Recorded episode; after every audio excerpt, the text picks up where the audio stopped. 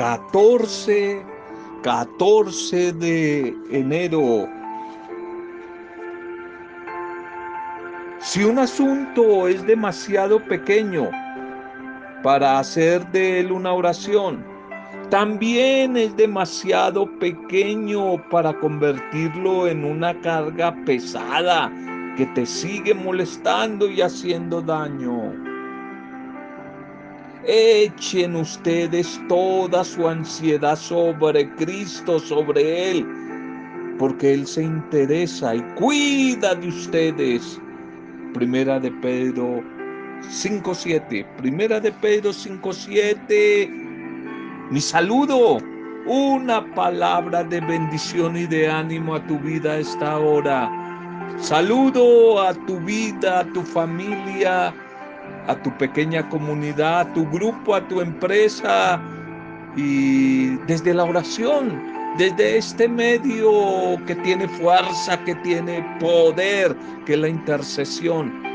Nos hacemos solidarios con algún tipo de dificultad que quizás puedas estar atravesando en tu vida personal o familiar. Solidaridad contigo. Oramos unos por otros. Pero también hoy agradecemos al buen Dios, al buen Padre Dios por la bendición de todo, la vida de todos los que hoy están de cumpleaños o tienen algún tipo de celebración de aniversario, como el caso de Silvia y Servando González. En este día con cariño lo recordamos y elevamos nuestra oración en gratitud al buen Dios por sus vidas, por este nuevo aniversario, por todo este tiempo recorrido en pareja, por toda la bendición recibida y compartida. Nos unimos a los hijos, a los nietos, a los sobrinos, a toda la familia, a los amigos del ayer, del hoy, para agradecer al Señor por sus vidas, Silvia y Servando. Le recordamos y oramos por ustedes, pidiendo que nuestro buen Dios, el Dios de la vida, el Dios del amor, el Dios que siempre se hace nuevo, día a día, renueve esa experiencia de amor en sus vidas, renueve esa experiencia de bendición y que los días que están por llegar, quizás los años, sean mejores que los hasta ahora recorridos. Valoramos, agradecemos, recordamos, compartimos la vida y por eso la celebramos en aniversario como el de ustedes o los que hoy están de cumpleaños. Oramos por el recuerdo de la Pascua eterna, de la partida a la casa del Padre de algún ser amado que quizás hoy también se recuerda. Nos unimos a sus familias pidiendo esperanza y pidiendo la fortaleza de nuestro buen Dios. Feliz día, feliz día, feliz aniversario, feliz cumpleaños para todos, todos los que hoy tienen la bendición de valorar y celebrar, celebrar dicho aniversario. Mirar siempre al frente, mirando siempre al frente. Filipenses 3, 13, 14. Dice San Pablo, no es que me crea que ya lo he logrado y lo he conquistado todo, pero lo que sí hago es olvidarme de lo que queda atrás y proseguir hacia la meta. Olvidarme de lo pasado, de lo que queda atrás y proseguir hacia la meta. Mirar siempre al frente. Mirar hacia el presente con una luz esperanzadora también hacia el mañana, hacia el futuro. No sé si lo sabías, el mes de enero deriva su nombre de Jano, Jano, el dios romano de los comienzos o, de los inicios. Esta cultura que tenía tantos dioses. Jano era uno de ellos, el dios de los inicios, el dios de los comienzos. Y a este dios se le simbolizaba como un hombre con dos caras, una cara mirando hacia atrás y otra mirando hacia adelante.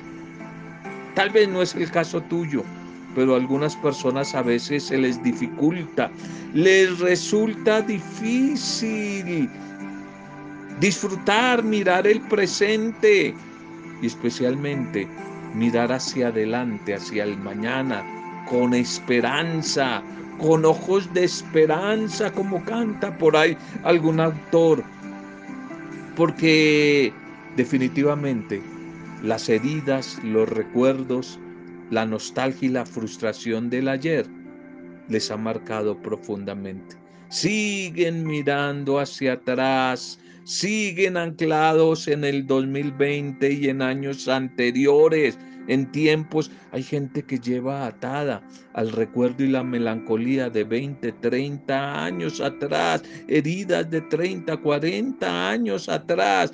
Siguen abatiéndose por lo que fue y no pudo ser, por los errores del pasado, su visión del presente y su perspectiva del futuro es sombría.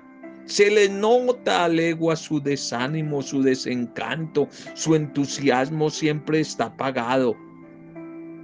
Pero ya en el hoy no tiene sentido seguir llorando por lo que no fue, por lo que ya no tiene remedio. Tal vez es muy probable que la historia se repita si continuamos rumiando esos errores, esos fracasos de años anteriores del pasado, o si continuamos quejándonos de las injusticias, echándole la culpa a otros de esos sufrimientos de los últimos meses, de los últimos años. No se gana nada culpando a otros. Tampoco se gana nada ni se resuelve los vacíos, las heridas, las frustraciones del pasado, agraviándonos constantemente, maldiciendo el ayer. En enero, enero, en estos días, primeros 14 días de este año, de este año nuevo, podemos empezar renovando nuestra vida. Podemos iniciarlo confesando nuestros errores, nuestros pecados, pidiendo perdón, perdonando a otros y despidiéndonos en clave de oración de esos años que, que nos marcaron del ayer y aceptando el generoso perdón, la generosa misericordia, compasión y bendición que el Señor nos ofrece. Primera de Juan 1, 9, 10. Hacer un balance, un alto en el camino. Corregir los errores que cometimos en el ayer. Corregir lo que hay que corregir. Reconciliar lo que hay que reconciliar. Pero empezar a reparar, a reparar. Olvidando de esa manera lo que ya quedó atrás, ya quedó atrás y punto y seguir adelante, puesto los ojos en Dios, con confianza, con esperanza, la vida en el Padre Celestial, lo que nos dice Pablo en Filipenses 13, 14, olvidándonos de lo que queda atrás para seguir adelante, adelante, despedirnos del ayer. Ese era quizás el secreto de Pablo y que le dio muy buen resultado Dejemos de seguir mirando atrás. Dejemos de seguir rumiando los fracasos del pasado. Más bien, con una mirada al frente, desde la fuerza del Espíritu Santo, prosigamos nuestra carrera, prosigamos nuestra caminata, prosigamos la con la ilusión de llegar a la meta hacia adelante. La meta nunca está atrás, la meta está adelante, la meta está adelante. Prosigamos con esperanza, con ánimo, con ilusión, con gozo nuestra carrera de la vida. En vez de vivir en las sombras del ayer, Más bien caminemos, caminemos en la luz de hoy, en la esperanza de mañana, te lo repito. No continúes, no continúes viviendo en la sombra de los recuerdos y la melancolía del ayer. Más bien decídete, decídete ya. Camina a partir de este momento en la luz de hoy y en la esperanza, en la esperanza del mañana. En la esperanza del mañana. Bien, sigamos con nuestra propuesta litúrgica para el día de hoy. El día de hoy sigamos con nuestra propuesta. Titulemos el mensaje para hoy. Titulémoslo. Bauticemos el mensaje para, para este día. Se le quitó la lepra y quedó limpio se le quitó la lepra y quedó, quedó limpio. La primera lectura para el día de hoy. Seguimos con la carta a la comunidad de los hebreos. Seguimos con la carta, la primera lectura a los hebreos, capítulo 3, 7 al 14.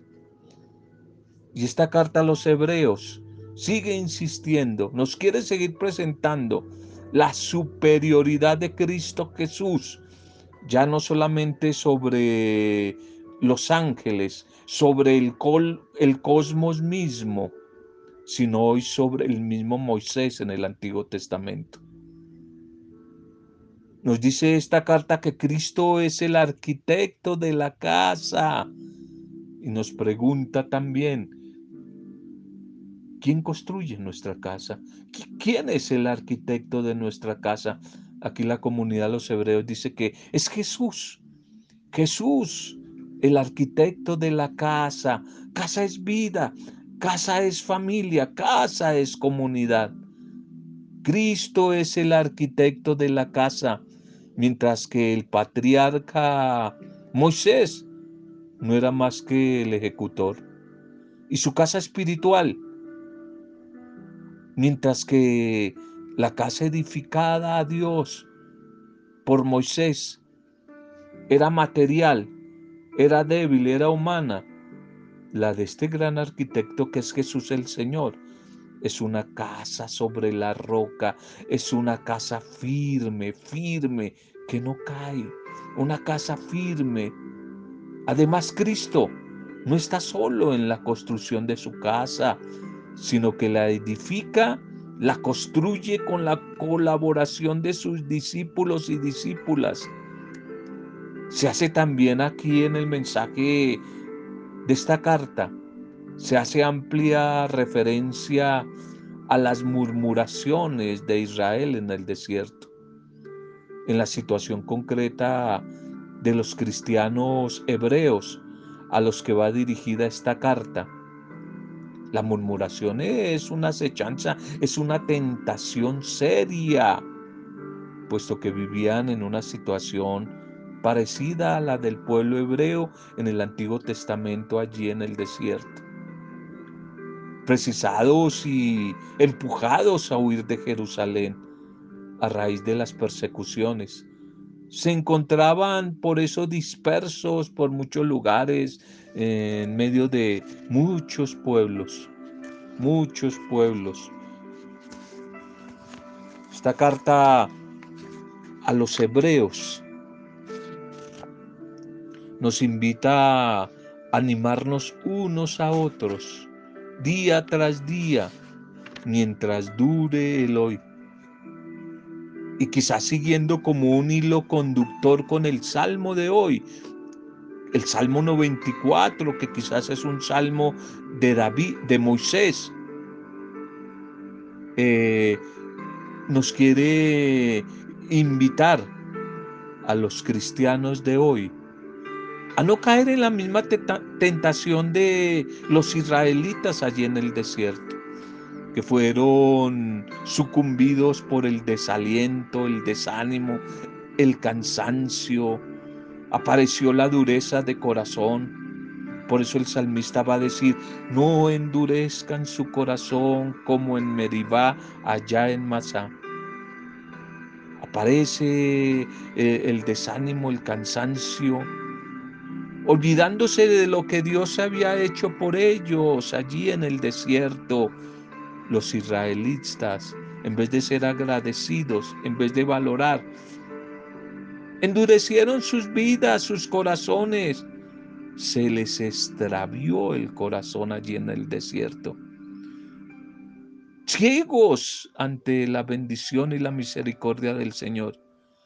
No conocieron los caminos de Dios y empezaron a desertar del Dios mismo y su proyecto, la propuesta que él a través de Moisés les había dado, murmurando de él, murmurando de Dios y de su enviado Moisés, y añorando, como hablábamos en la primera reflexión, lo de que quedaba atrás, añorando la vida de esclavitud en Egipto. Y esto no le gustó al Señor. No le gustó, no solamente se entristeció, sino se enfadó y no les permitió que entraran en la tierra prometida. También a nosotros nos puede pasar esto. Podemos caer en la tentación en medio de esta pandemia, de este virus, de las dificultades, cuando aparece en la época de desiertos. Podemos también llenarnos de desánimo y enfriarnos en la fe del comienzo. ¿Cuánta gente un día no inició el camino y ya no están? En días pasados conversaba con alguien esto.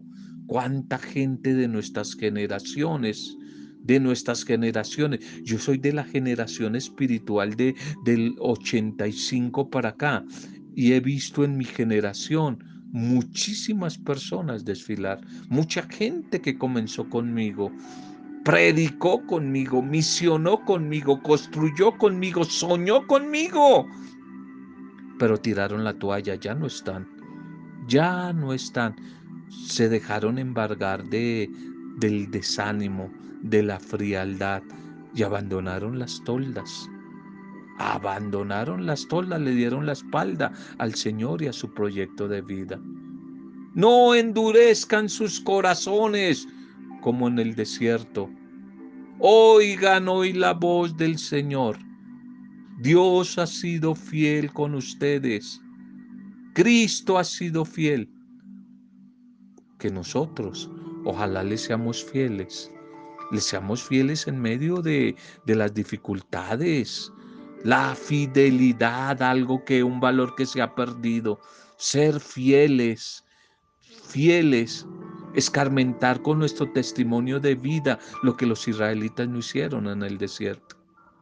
Sí, por supuesto, por supuesto que sí. No es fácil ser cristianos y más en el mundo de hoy, el mundo de la generación de la pandemia el mundo de tantas ideologías, el mundo de tantas corrientes que, que anuncian eh, positivismo, felicidad. No es fácil, no es fácil. Quizás podemos describir nuestra existencia, la de hoy, en tonos muy parecidos a la travesía del pueblo en la antigüedad de los israelitas por el desierto durante tantos años.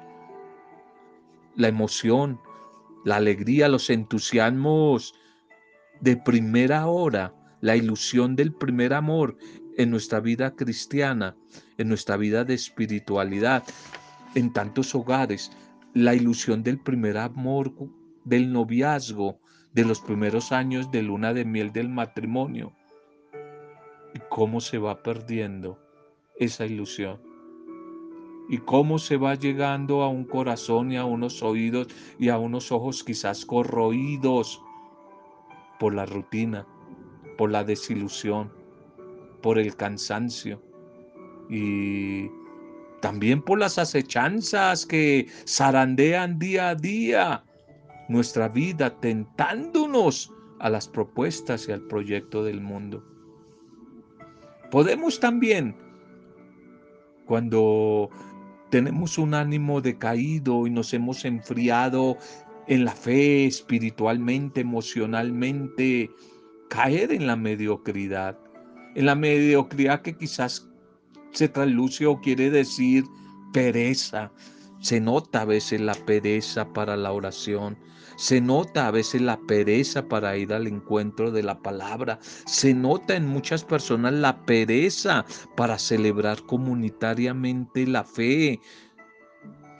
Dicen algunos creer, pero de una manera individual. Ya no quieren juntarse para celebrar la fe con otros. Se nota pereza, indiferencia, resignación, conformismo con el mal, desconfianza, inseguridad. En, esto, en este nuevo año, a veces tanta gente paniqueada, llena totalmente de miedo, de miedo ante este virus, de miedo ante lo que pueda venir hemos perdido, hemos perdido el vigor de la fe. Incluso podemos llegar a, a perderla totalmente. Se empieza por la flojera, se empieza por el abandono y se llega a perder de vista a Dios, oscureciéndose de esta manera nuestra mente y endureciendo nuestro corazón. Claro, eso se nota, de que se nota, se nota. Uno sabe cuando esa persona se está alejando de Dios. Ya su rostro, su mirada, sus palabras y sus eh, acciones son duras, duras, inseguras. Ya se les nota más la amargura, se les nota el mal genio, se les nota, se les nota. Por eso hoy nos viene muy bien la invitación de esta carta a los hebreos oigan su voz y permanezcan firmes. Mantengan el ánimo, el temple del, del, ayer, el temple de la fe. Nadie está asegurado ni protegido contra la tentación del abandono, del desánimo. Hay que seguir luchando y manteniendo una, sala, una sana tensión en la vida ante esta acechanza del decaimiento, esta tentación de endurecer el corazón que aparece en todas las áreas de la vida, no solamente en el camino de la fe, sino las parejas entran también en esta tentación del, del cansancio, del desencanto, en todas las áreas de la vida. Hay que seguir luchando y manteniendo una fe, un amor, un sentimiento activo, activo, que nos mantenga despiertos. Y para esta lucha ante estas tentaciones, tenemos la ayuda de Cristo Jesús. Cristo Jesús que se hizo Navidad y Cristo Jesús que se hizo camino, resurrección, vida. Somos en Él partícipes de la vida de Cristo. Y en Él podemos encontrar la fuente de la esperanza, de la fortaleza. Ánimo, animémonos unos a otros desde la intercesión, desde la oración. Ánimo, el ejemplo y la palabra amiga de los demás, de los que continúan con nosotros esa lucha por llegar a la meta, en ese caminar de ahí la importancia de la vida comunitaria, que si yo me voy desanimando, el otro me va animando. Yo me voy enfriando, el otro me va ayudando a calentar. Por tanto, mis palabras a esta hora de ánimo pueden tener una influencia decisiva en los demás, en ti y a través tuyo para los demás en el camino de fe. No olvides el tema, creo que fue ayer, las palabras, cómo influyen, las palabras que generan ánimo, motivación, bendición, vida, o lo contrario, o todo lo contrario, maldición, desánimo o muerte. Si te le pegas amigos, compinches, familiares que sean de palabra negativa, que generen con sus palabras más bien maldición, desánimo, pues de que se te pega, se te pega. ¿Cierto? De tal manera que busquemos día a día la fuerza del Espíritu del Señor a través de la oración, para que influenciados y motivados por Él, seamos influencia positiva y decidida, decisiva de bendición para los demás.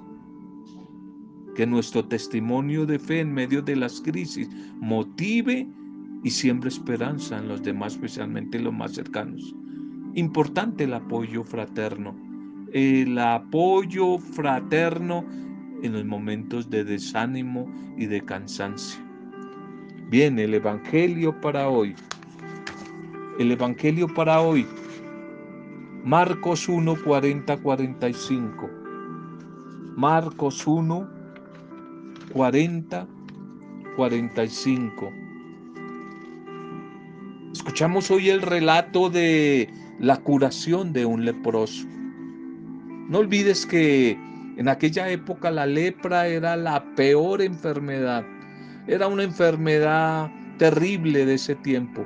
Nadie podía, tocar ni acercarse a los leprosos. Me acuerdo de Agua de Dios acá en Colombia, en Cundinamarca. Nadie podía tocar ni acercarse a los leprosos. Jesús sí lo hace.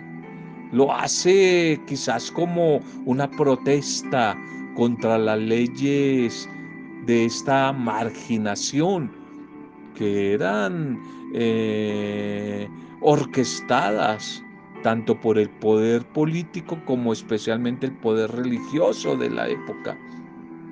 El evangelista acá Marcos presenta la solidaridad de Jesús para con los que sufren, los que sufren de este mal, de esta enfermedad de la lepra, y muestra su misericordia y desde su amor su poder liberador. Eso genera el amor, eso genera la compasión y la misericordia.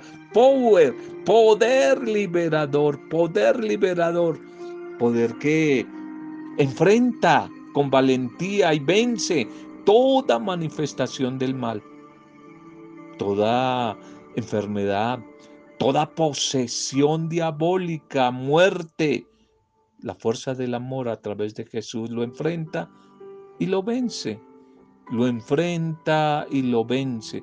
De esta manera la salvación de Dios ha llegado ya a nosotros. El reino de Dios, decía Marcos, ya está en medio de nosotros, mejor dentro de nosotros. Y tal vez el secreto mesiánico sobre la acción de, de Cristo, de este Cristo maravilloso, misericordioso, se debe a que la reacción de la gente ante sus hechos es un poco superficial. Todavía no están preparados si no hay las condiciones necesarias para entender y profundizar y captar la presencia de ese reino de Dios traída por Jesús. Y hoy para cada uno de nosotros, Jesús sigue siendo el gran liberador, el liberador total, total de alma, de cuerpo, que nos quiere comunicar su salud integral, su salud pascual, es decir, su salud a través de su muerte y resurrección, la plenitud de su vida, la plenitud de la vida mía, está en el encuentro con Cristo. Cada oración, cada encuentro con la palabra, cada encuentro comunitario, cada Eucaristía, especialmente cada Eucaristía, la iniciamos con un acto penitencial. No dejemos de seguir pidiendo al Señor su ayuda en nuestra lucha contra las enfermedades de nuestro mundo, contra las enfermedades, las enfermedades de nuestro tiempo. No dejemos no dejemos de seguir luchando. La lepra se le quitó al paralítico, quedó sano. Se van sucediendo en este primer capítulo de Marcos diversos episodios de curación y liberación y acciones milagrosas de Jesús. Hoy la de este leproso. Sintiendo compasión Jesús, extiende la mano y lo cura locura de esta enfermedad tan brava en aquella época, tan dura en aquella época, que marginaba a la persona. Aquí Marcos y su comunidad nos quieren presentar una parte de cómo Jesús asume pero antes de asumir siente el dolor del sufrimiento humano. Por otro lado, Él cómo asume ese sufrimiento a través de su poder, venciendo y enfrentando el mal. También nosotros hoy podemos estar atravesando diferentes situaciones de, de lepras que nos han excluido y nos han marginado a veces de la misma familia o de la misma sociedad. Pero Jesús sigue siendo hoy el sanador y el liberador total para tu vida y para mi vida. Él nos quiere hoy comunicar su bendición. Hoy la quiere hoy compartir con nosotros. Quiere compartir su palabra sanadora, su palabra liberadora con nosotros. Quizá la palabra de hoy nos quiere invitar también a nosotros a examinarnos sobre cómo tratamos a los marginados, a los leprosos de hoy, a los excluidos, a los migrantes de hoy. Los migrantes, los leprosos de nuestra sociedad, allí quizás en nuestra familia, alguien que hemos excluido, sea en el sentido que sea. Preguntémonos para terminar, ¿somos conscientes de que la acción misericordiosa de Dios a favor nuestro se realiza en el hoy de nuestras situaciones concretas y desde nosotros Dios se quiere mover a otros, quiere bendecir a otros, soy consciente de eso. Oramos pidiendo al Señor que tantas cosas de este mundo que nos alejan de Él y de la comunidad, el Espíritu del Señor nos acerque con humildad. Y hoy le pedimos a Él que si quiere, que si Él quiere nos limpie de todas nuestras lepras, que si Él quiere nos limpie, nos limpie y nos libere, nos libere de todo lo que nos esclaviza, de todo aquello que nos esclaviza. Padre bueno, te damos gracias, te alabamos, te bendecimos por el mensaje de hoy. Tú siempre nos invitas a la escucha atenta de tu palabra, para que nuestra vida, nuestro corazón no se pierda en el sinsentido, no pierda el rumbo, ni se cierre a tu llamado de vivir la fe que se expresa en el compromiso de amor, de servicio, de solidaridad con los demás. Por favor, Señor, Danos a través de tu espíritu un corazón como el tuyo, un corazón que esté atento para escuchar las llamadas de nuestros hermanos que sufren y necesitan de una mano solidaria por estos días para seguir saliendo adelante. De igual modo, Padre, te pedimos que hagas de nuestro corazón un signo y un momento contemplativo para que en las diferentes y muchas actividades del día sepamos buscar el, descanso, el tiempo para el encuentro contigo a través de la oración, de tu palabra, y para que todas nuestras acciones y para que todas nuestras diferentes actividades estén inspiradas por ti.